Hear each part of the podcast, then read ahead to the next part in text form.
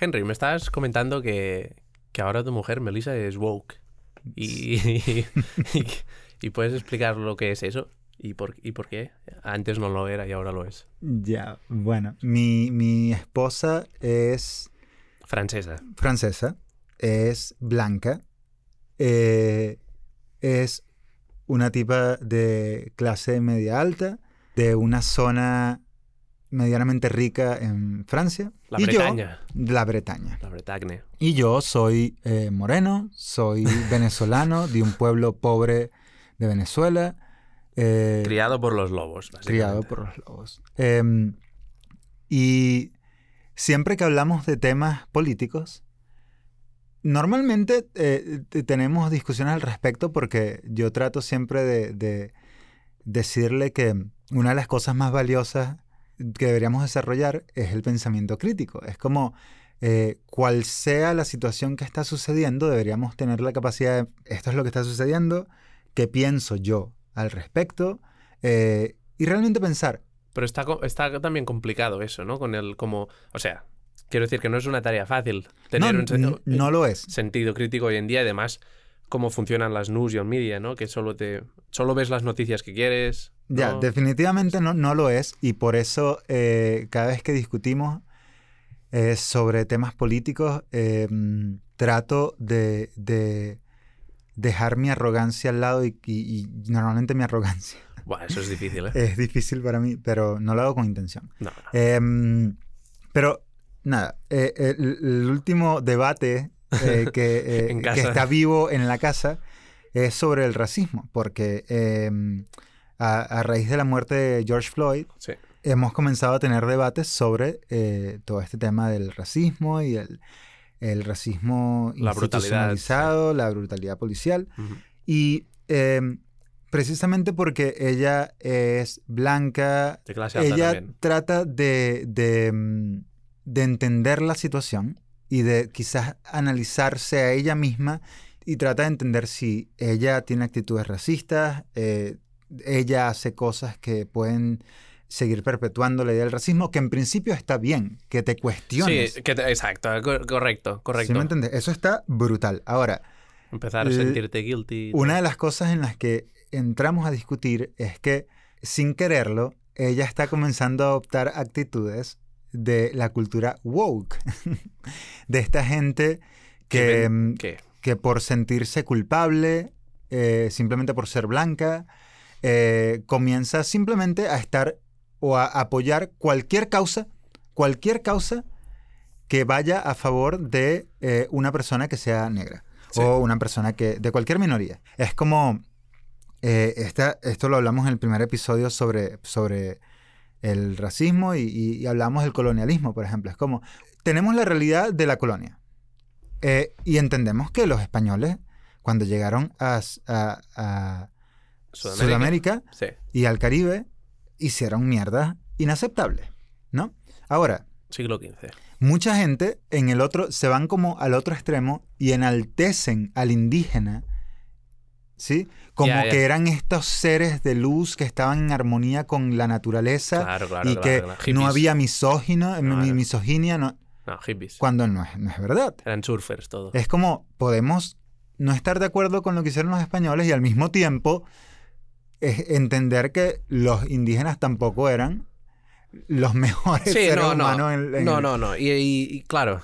Y, más allá de esto es ah, el hecho ahora de, de- de atacar, de atacarlo todo cuando hay gente que decide como no, no, no, no ser. Porque una cosa del, del, del, del woke este es el tener que ir con cuidado o no ofender a, a nadie y sentirte mal por Exactamente. lo que sea. Y, eh, y es el atacar, ¿no? A gente que quizá no se ha posicionado en ningún lado, pero ha hecho algún comentario que, que, que puede despertar a- a alguna reacción. O, o gente que lo está buscando. Está buscando racismo donde a veces Bueno, no lo hay. y es ahí donde, esa es la razón por la que discuto con, A mi- veces no. con mi esposa, es porque yo en mi necesidad de, de- de empujarla a que cuestione las cosas, a que le dé más tiempo a pensar la posición que está tomando, eh, ella reacciona diciéndome que eh, yo eh, pienso lo que pienso porque el racismo me ha hecho posicionarme en un lugar donde yo me siento inferior, donde yo acepto que el hombre blanco es superior y Oh, por ende como- defiendo a, a- a esta cultura racista que se ha establecido Ah, es como en un síndrome, tiempo. síndrome de, Como que tengo un síndrome de Estocolmo de raro. Estocolmo. ¿Sabes? Cuando ella me dice este tipo de cosas, yo trato de decirle, voy a tratar de pensar si muchas de las cosas que yo pienso, es eso, ¿no? quizás sí, haya, estén en mi cabeza debido a tantos años y años creciendo en una cultura donde eh, yo, eh, mi color de piel y mi posición socioeconómica era vista como inferior. Y quizás por eso yo tiendo a justificar ciertas cosas, no, no justificar, pero a buscarle em, una explicación a muchas cosas. Sí. Pero yo entiendo mucho su posición.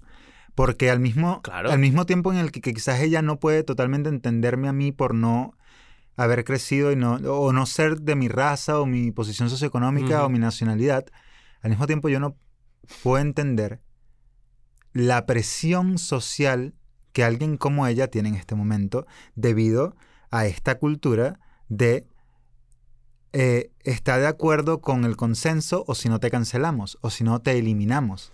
Y eh, Ya. básicamente ese es el, el tema del que vamos a hablar hoy. Bueno, espera. Dentro cabecera.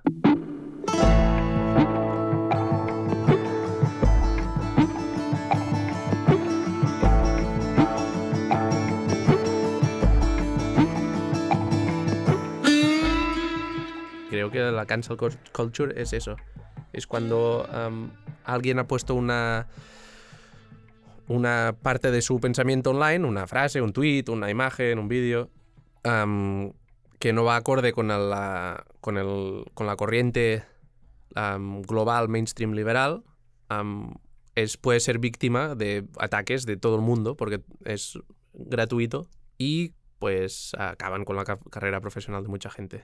Yo siento que si hay gente que no está de acuerdo con la opinión que tú estás dando, ya sea en, en las redes sociales o en la, o en la vida real, que todo el mundo tiene el derecho de decirte que no está de acuerdo. Sí, Eh, tú tienes derecho a expresar el no estar de acuerdo con algo. total. Ahora, lo que yo no creo que sea correcto es el ir detrás de alguien y tratar de arruinar la vida de alguien únicamente porque piensas que lo que está diciendo esta otra persona Es ofensivo. es ofensivo o va en contra de lo que tú crees que es correcto. Exacto, exacto.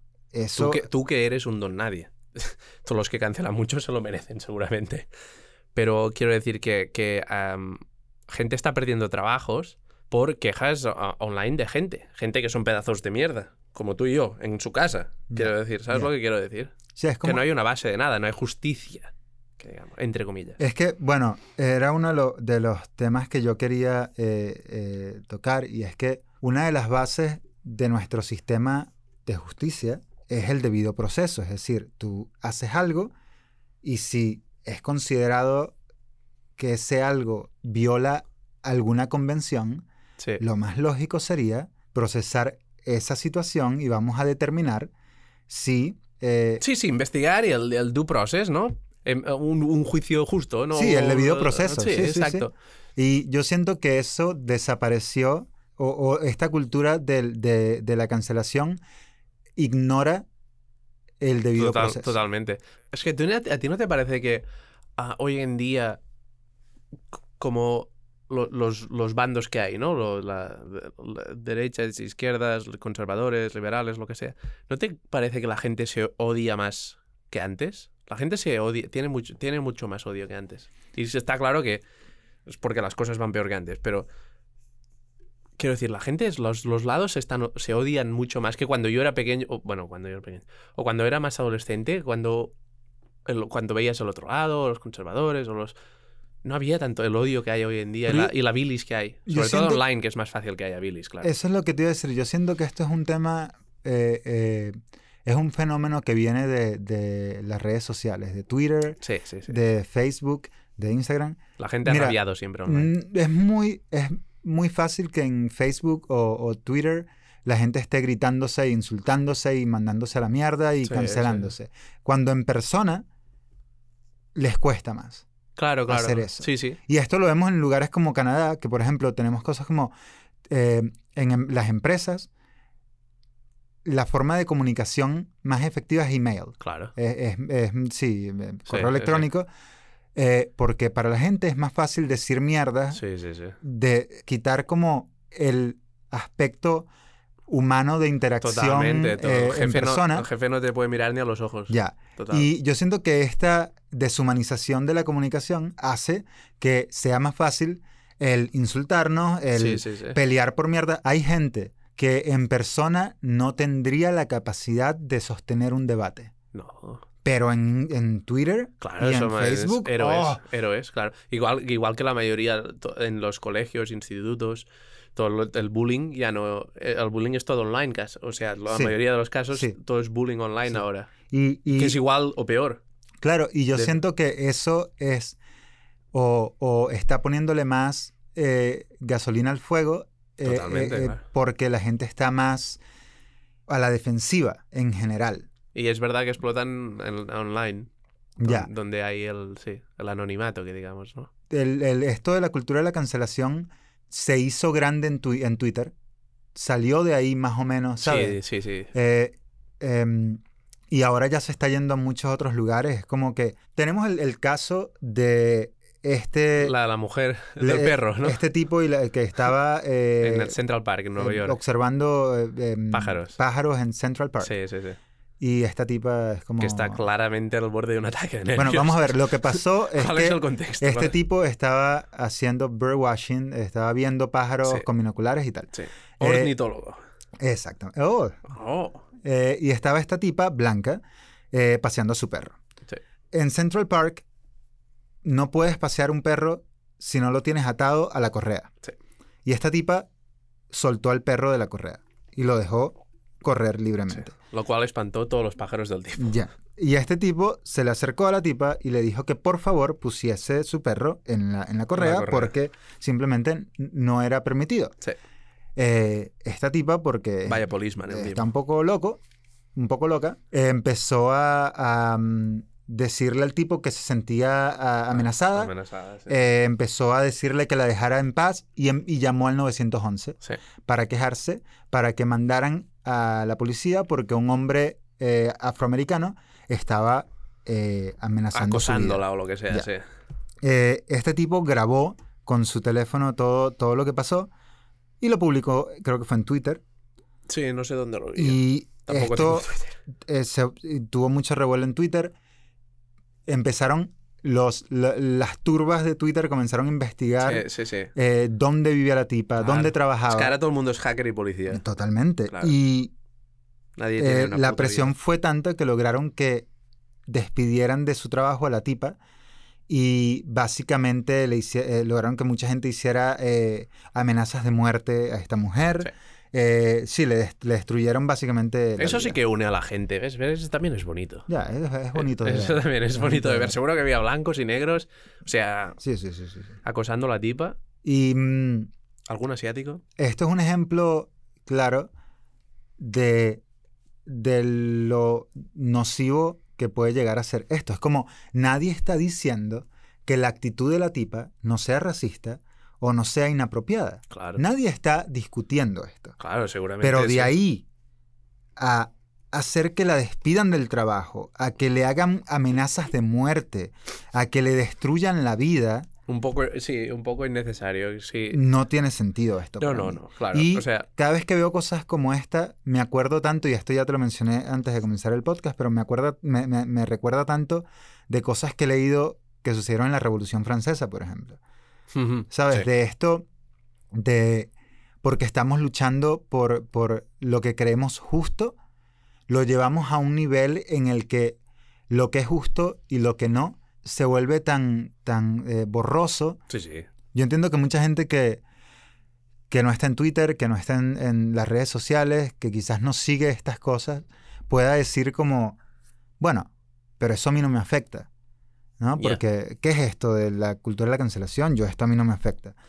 Em, cuando en Venezuela el gobierno decidió regular el acceso a los dólares, la gente decía, eso a mí no me afecta porque yo no compro nada en dólares. Sí, Yo todo lo compro en bolívares. correcto. sí, sí. Eh, y es una forma muy ignorante de no... en- sí, es no entender la realidad de lo que está sucediendo. Claro, Como sí te va a afectar porque eso está totalmente vinculado al hecho de que Claro. tú puedas comprar en bolívares. Por eso somos todos, quiero decir. Que Claro. no sabemos las consecuencias de todo. Claro, y es lo mismo con Twitter y nuestra vida real. Poco a poco, esto se está volviendo más real, se está volviendo una cosa del día a día, tanto que cuando hablas con gente en la calle o en tu trabajo o eh, con amigos, debes tener cuidado Claro. en lo que dices, en cómo lo dices, porque no quieres ser malinterpretado. No, no, si están ataca si están cancelando a gente que dice lo que piensa, si todos estamos atacando y cancelando a gente que dice lo que piensa,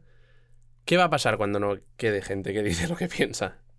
Ese es el temor y hay una carta eh, que se publicó en la revista Harper's que está firmada por tipos como Noam Chomsky, eh, escritores como eh, Margaret Atwood, eh, J.K. Rowling, donde están haciendo un manifiesto en contra de la cultura de la cancelación y están mostrando su preocupación con respecto a esto y por qué ellos creen que esto va a ser nocivo a la larga para nuestra sociedad. Sí. Y yo te preguntaba si esta gente, la mayoría de los, o sea, si la mayoría de los que firmaron también tienen problemas con esto de los han intentado cancelar. Sé que, yo- que J.K. Rowling la querían cancelar porque escribió un libro con, con- donde el villano es Eh, trans.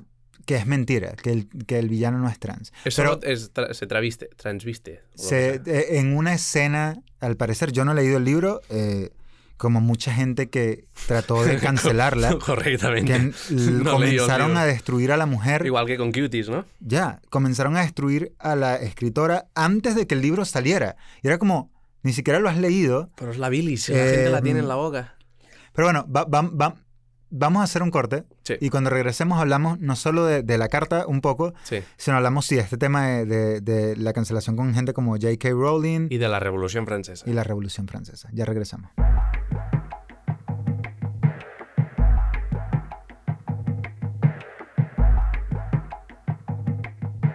Si le dejamos a un grupo, a una turba, Una turba. decidir lo que está bien y lo que está mal, Sí. es tan volátil.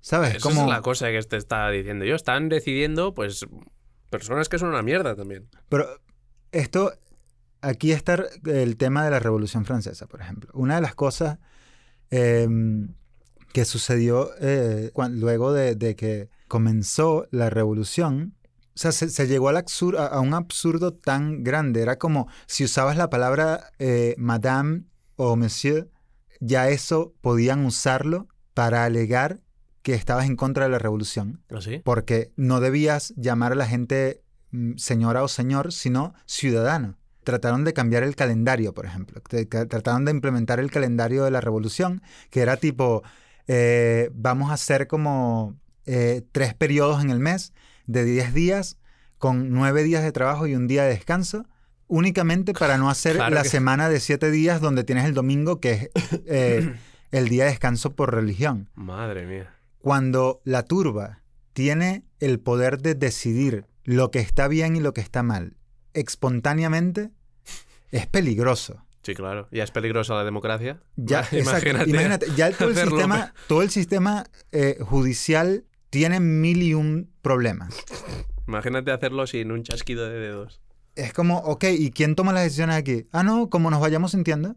Ya. ¿Qué, qué puede pasar? ¿Hacia dónde estamos yendo? Aparte de lo que está pasando ahora. Mi, para mí, la, la consecuencia más evidente y la que a mí me asusta, y por eso yo hablo de este tema, es que todos estamos lentamente, como el ejemplo que ponía de mi esposa al comienzo del episodio, estamos entrando en una actitud de eh, miedo a decir cosas, Sí. miedo a debatir, miedo a eh, plantear nuestras ideas, Y porque así- no queremos ser malinterpretados o no queremos equivocarnos o- Sí, sí, sí. y no queremos ser eh, vetados socialmente por una opinión que damos. Y yo esto estoy en, en desacuerdo porque la forma en la que nuestra sociedad puede crecer es el debate, es el decir cosas, el, de, el hablar y en el yo darme cuenta que quizás lo que yo siento o lo que yo pienso no está Es bien. que, es que eh, bueno, ese es el problema de, obviamente, la, la democracia y que la turba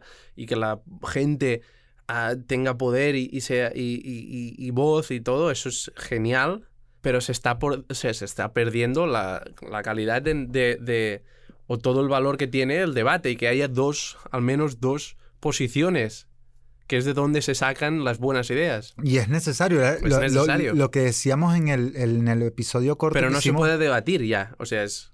Si no eres de mi posición, que Claro. es la posición mainstream, eres un fascista Eres o, un nazi, eres, claro. o eres un comunista. Sí, sí, Porque claro. también hay gente de- del Obvio, otro obvio. lado, de, de la derecha, Claro, eh, haciendo los mismos, los mismos claims. claro. Pero era de lo es que como funciona la hablamos. sociedad. Sí, era- hablamos de esto en el episodio corto sobre, sobre Cuties. Yo prefiero estar equivocado y que tú me corrijas y yo pensar al respecto y decir, bueno, vale, sí, perdón, me equivoqué, Sí, n- eh, no sabía Sí, o... así es como se aprende. Más que Claro. que te aplauda todo el mundo todo el rato porque estás diciendo lo que, que- lo que quieren oír. Exactamente, es como o te cancelo o te aplaudo y ninguna de las dos cosas es beneficiosa para nadie. No, porque cuando estás haciendo películas solo para que te aplaudan, como Avengers o cosas de estas que son súper planas y mainstream, pues no haces nada edgy, nada de calidad.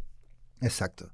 Y, y vamos a ver, yo siento que los movimientos sociales que, que luchan por cambiar cosas, por, por eh, Son necesarios. exponer lo que está mal, Claro. claro, Es- eh, estamos de acuerdo que están muchas cosas mal. Eso está claro. ya, y hay que, tienen que ser cambiadas y por eso la Revolución Francesa, más allá.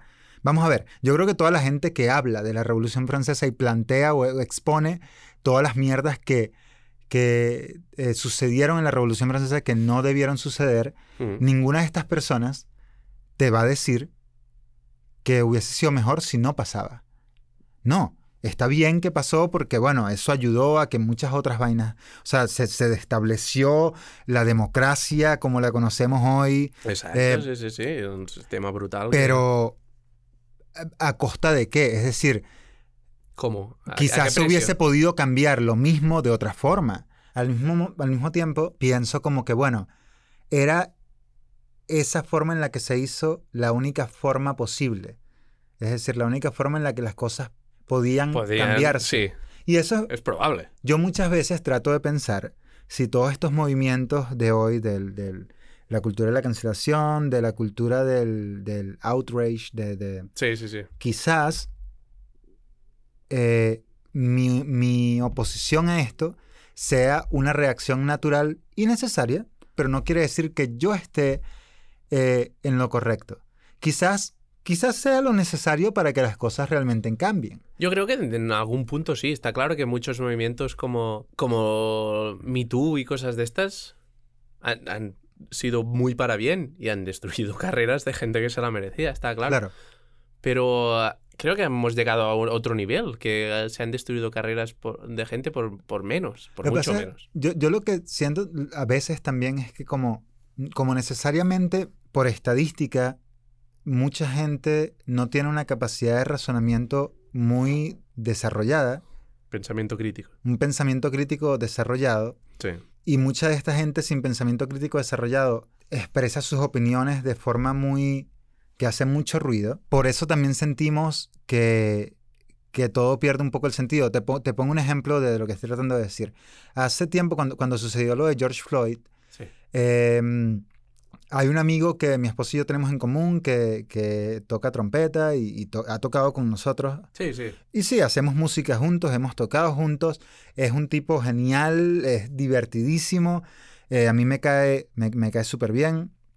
eh, y nos las llevamos súper bien, ¿no? Porque yo también, yo, yo soy latino, claro, es un Es tipo, muy- muy un tipo súper inteligente. Sí, sí, sí. Eh, hace poesía brutal. sí, sí, sí, sí. Eh, cuando sucedió lo de George Floyd, él comenzó a publicar cosas eh, al respecto y, o sea, a mí me dio igual porque es bueno, claro, di lo que quieras.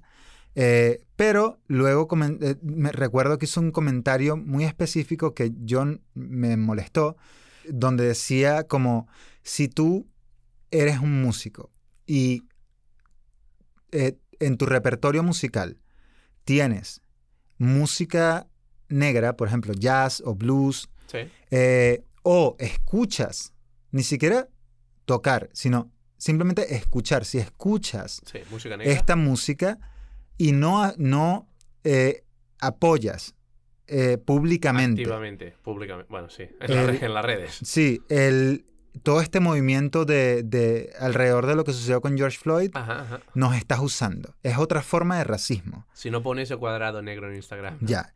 Y a mí eh, me molestó mucho y se lo dije porque yo lo he visto en lugares tocando mm, salsa, ¿sabes? Uno de los países importantes en la cultura de la salsa, o el creador de, de la salsa es Cuba. Y uno de los países importantes también es Venezuela. Claro. Y yo no le he visto a él nunca Mencionar nada sobre mencionar nada acerca de lo que sucedió en Cuba y que sucede en Cuba y, de lo que está Venezuela. sucediendo en Venezuela. Nunca. Ahora, yo por eso Sí. no le voy a decir que me está usando mi cultura, porque a mí me hace sentir feliz y me hace sentir bien que él aprecie, valore y respete la música de donde yo vengo. Me parece brutal. Totalmente. Pero- No. Ahí entra el tema y es de, claro, cuando tienes una caja eh, de la que sacas todas las opiniones que tienes que dar respecto a cualquier cosa, comienzas a decir cosas como esa. Y cuando Sí. digo es una caja me bueno, refiero... en la vida de Rudy, quiero decir, es un chaval negro, de- en, la cultura americana habrá vivido otras cosas que no hemos vivido tú y yo también, Pero, obviamente. pero sí, lo que decía de, de tener como estas cajas de las que sacas las opiniones Hmm. que no son tuyas realmente, sino es como, simplemente es como un toolbox. Ya. Eh, a estas cajas que- a las que me refiero es la izquierda y la derecha. ¿No? Sí. Eh, el hecho de mirar el mundo siempre a través del prisma de la derecha y la izquierda, cuando la idea de la derecha y la izquierda son, para empezar, es una idea que ya debería estar descontinuada, porque es una mierda que se originó en la re- justamente en la Revolución Francesa. Sí. Ahora están hablando de cent- eh, extremo centro, ¿no? ¿Lo has, oído hablar el, concepto de... Cuéntame, Mm. esto no lo sé. Oí, am, oí el término el otro día, pero tampoco estoy, no estoy muy informado sobre ello. Creo que es- está solo relacionado con, con las eh, elecciones en Estados Unidos, pero déjamelo buscarlo. Pero sí, es como esta, esta- estas ideas de la izquierda y la derecha Ajá. son ideas que salieron de la Revolución Francesa cuando en la Asamblea Constituyente eh, tenían que decidir si querían seguir manteniendo el absolutismo o quitarle poderes al monarca Sí. eh, y los conservadores o la gente que apoyaba a que eh, el monarca siguiese siendo absoluto se sentaron a la derecha del monarca y los que estaban en desacuerdo a la izquierda. De ahí nace la idea de la izquierda a la derecha. La derecha es conservadora, la izquierda es liberal. Sí. Em, aún hoy, Sí, estas tradiciones. 200 y pico de años después, Sí. se sigue usando la misma idea. Ya. Es como, ya Bueno. pierde, eh, pierde un poco el sentido. Claro, hay los liberales y los conservadores igual, pero sí. Lo de... Pero es como, ¿para qué necesitas un marco de pensamiento que te diga qué pensar en cualquier situación? ¿Por, qué? Porque no eres crítico. Porque Claro, es más fácil. Claro. Es como una religión entonces. ¿Crees que se está repitiendo la historia entonces con la revolución? Yo no siento que se repita, yo siento que simplemente seguimos siendo lo mismo, Sí. con distintos, con distintos, con distintas problemáticas, pero la misma forma de ver las cosas. Vamos a necesitar otro Napoleón Bonaparte.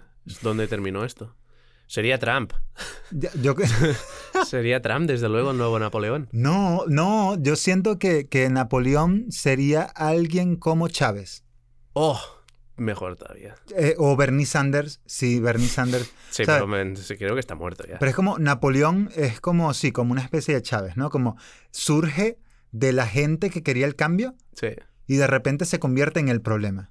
Bueno, pero te lo has buscado. ¿Sí me? Con la diferencia de que la gente, em, eh, los liberales Sí. de los que luego surge Napoleón, eh, eventualmente van a aceptar o van a referirse a Napoleón como un hijo de puta dictador de mierda, Mm, pero la gente de la que sale Chávez, sí, que son los progresistas del mundo, sí.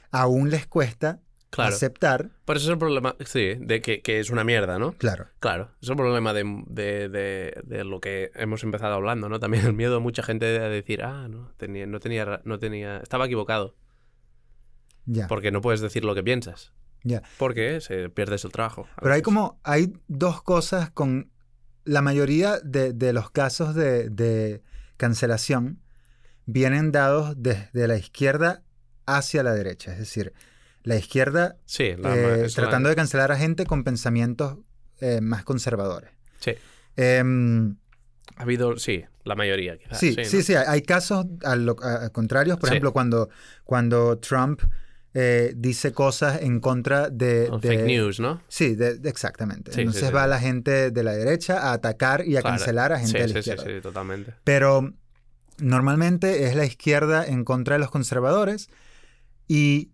hay cosas que son contradictorias que, que era una de las cosas que yo quería eh, mencionar y era como, hay algo, la, la- la- la izquierda tiene este, esta lucha por mucho tiempo ya de reformar el sistema judicial, de tratar de eliminar, por ejemplo, penas de muerte, de tratar de reducir las condenas de las personas, Sí, sí, sí, de tratar de, de establecer esta idea de que los, las personas que cometen delitos tienen derecho a reformarse, tienen derecho a, volver, a ser integrados nuevamente a la sociedad.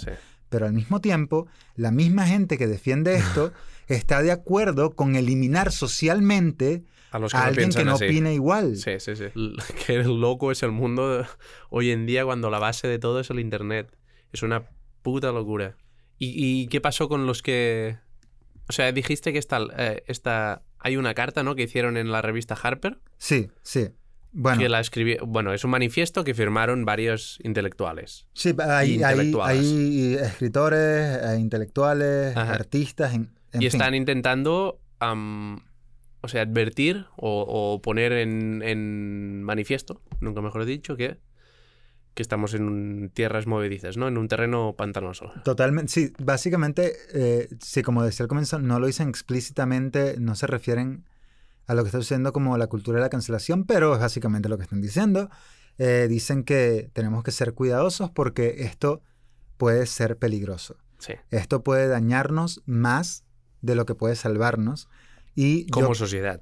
como sociedad, claro. La- el, el manifiesto no es muy largo, pero es largo para leerlo todo en el podcast. Sí, no. Búsquenlo. Harper, ah, Harper Letter, ¿no? Sí, se llama eh, Harper's Letter, eh, la, Vale. la carta de la revista Harper's, y la carta se llama Carta sobre justicia y debate abierto. Sí. Y el último párrafo de esta carta, que es como una especie de conclusión, dice, Lémelo en castellano. sí, Vale. dice, esta atmósfera sofocante dañará en última instancia las causas más vitales de nuestro tiempo. La restricción del debate, ya sea por parte de un gobierno represivo o de una sociedad intolerante, perjudica invariablemente a los que carecen de poder y hace que todos sean menos capaces de participar democráticamente. La forma de derrotar las malas ideas es mediante la exposición, la discusión y la persuasión, no tratando de silenciarlas o rechazarlas. Rechazamos cualquier elección falsa entre justicia y libertad, que no pueden existir una sin la otra. Bla, bla, bla, bla. Bla, bla, bla. Continúan como cinco líneas más, pero yo siento que ese último párrafo Es básicamente lo que había. encapsula todo lo que hemos dicho en Sí, este podcast. básicamente. Que sí, sí, que hay, hay que eh, tiene que haber debate. Eh, Esto, eh, este concepto o esta idea que están diciendo de que se está perdiendo el debate y es, es, es real. Creo que estamos yendo hacia una sociedad intolerante que está pasando por encima la opción de debate cuando, pero esto es más de, de la, desde el lado de la izquierda, cuando etiquetas a algo que no, no es de tu posición con la- palabras muy reales como fascismo o, o, cual- o un- o nazismo o lo que sea, como palabras así de pesantes y las estás como am, Usando la ligera. usa- usando libremente y, y, eh, de forma ambigua. am, al usar estas palabras de tanto peso ya, te, ya estás considerando que, la, que no, las otras, el otro grupo, las otras personas ya no tienen am, derecho a, responder o a debate cuando usas ah, etiquetas de ese, de ese calibre, ¿no?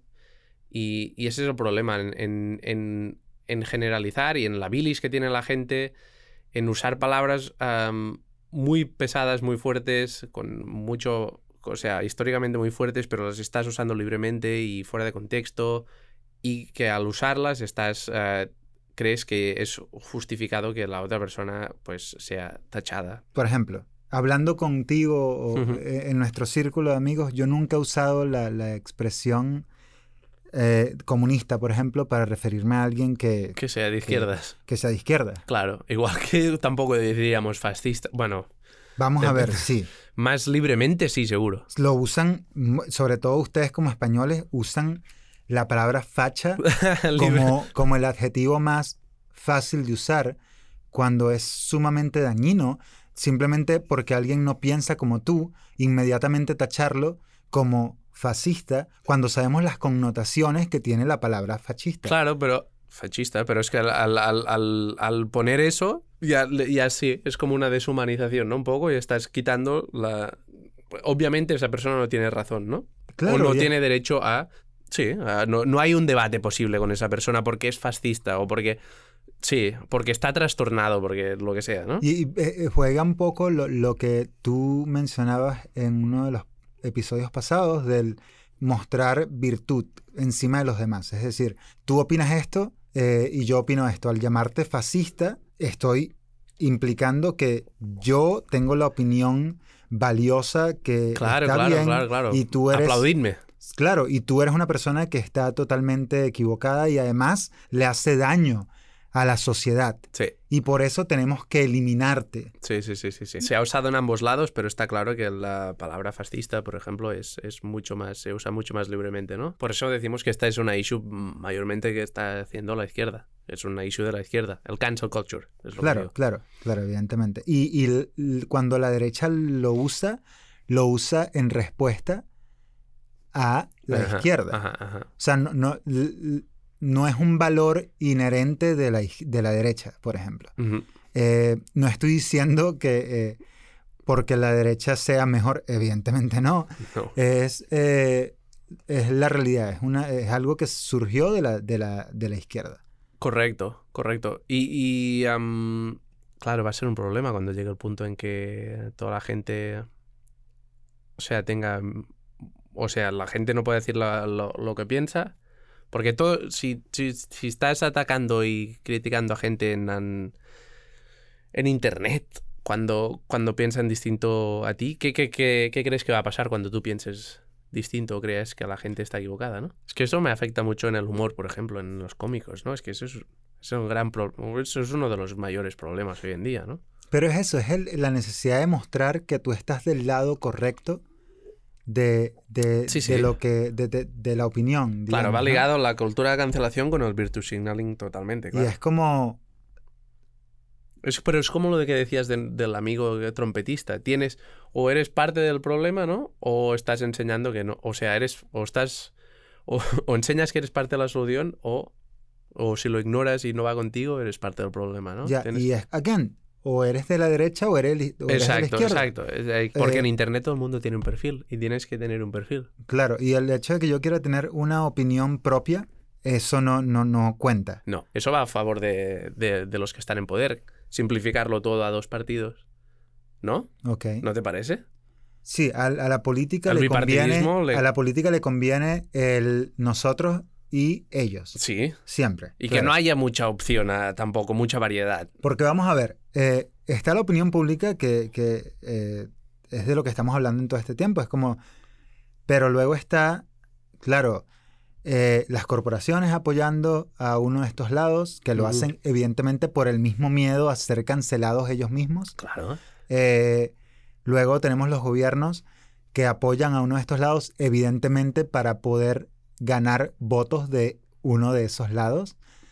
Em, y es como toda un, sí, como un pez que se muerde la cola y, y simplemente se entra en un ciclo, en un círculo vicioso en el que los políticos y los medios de comunicación y las corporaciones apoyan lo que ellos creen que los va a beneficiar Sí. y siento que es lo que está pasando, por ejemplo, hoy con, con muchos de estos movimientos eh, ya sea eh, raciales o de género, ¿no? Que es como Sí, te das sí, cuenta sí. como corporaciones que históricamente no les ha importado nunca nada de esto, e incluso muchas de esas corporaciones eh, o instituciones en algunos momentos estuvieron en contra.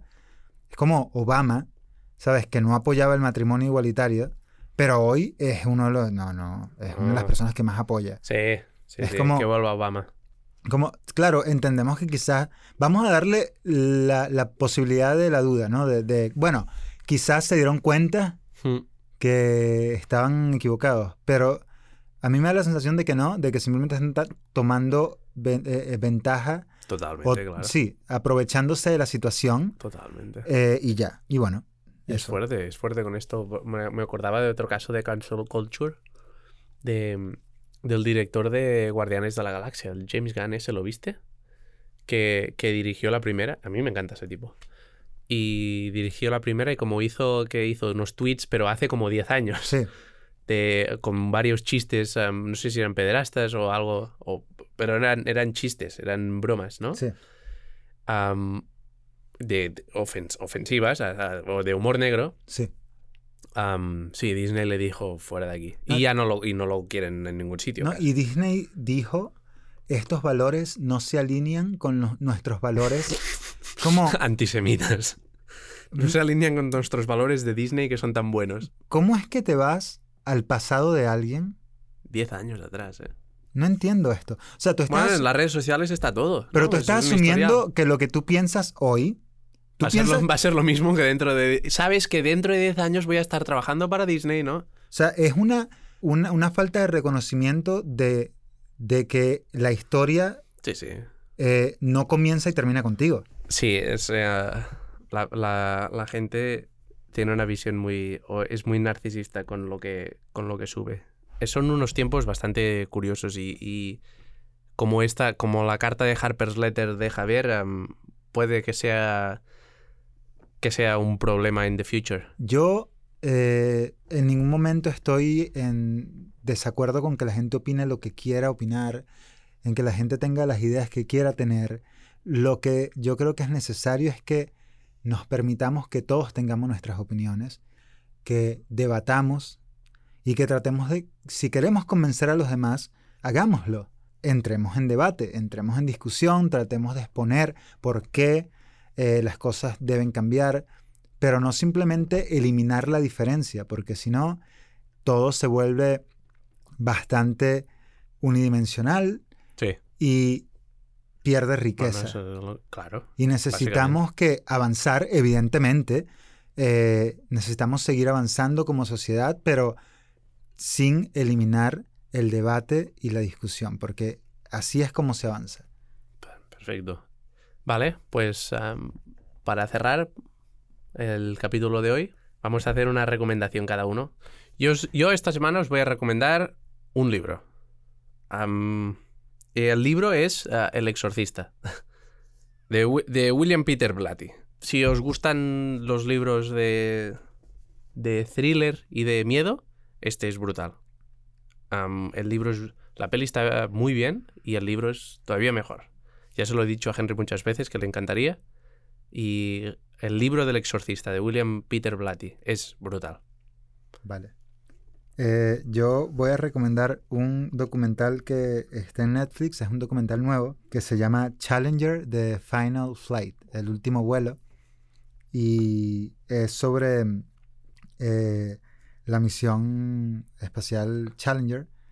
Eh, y está muy brutal, véanlo.